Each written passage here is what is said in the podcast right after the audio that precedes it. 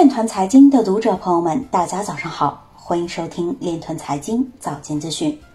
今天是二零二一年六月二十六日，星期六，农历辛丑年五月十七。首先，让我们聚焦今日财经。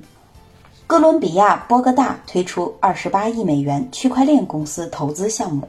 南非金融市场行为监管局考虑将加密资产宣布为金融产品。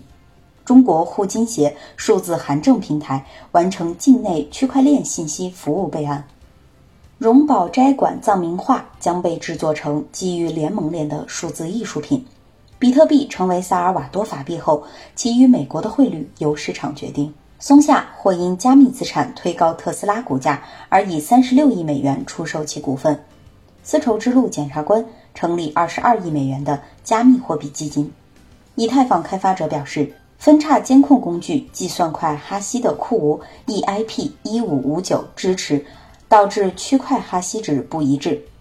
萨尔瓦多总统表示，政府将向每位公民提供三十美元比特币。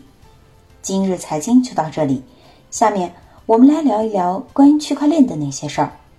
据中国金融信息网消息，北航特聘教授蔡维德发表英国央行报告新型数字货币相关评论时称。数字货币可以高速流通，促进经济发展。这一点在2020年被 IMF 统计数据报告证实是正确的。数字货币的流动性的确高于传统银行货币，超过二十倍的速度。比如，2020年11月开始的比特币挑战美元事件，当时的比特币的流动性已经超过世界上百分之九十八的法币，到2021年3月，甚至上升到了百分之九十九。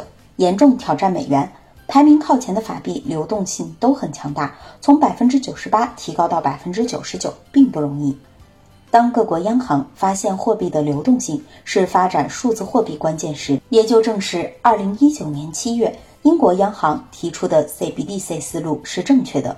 同样也正是数字货币，无论是何种数字货币，的确有可能取代美元成为世界储备货币。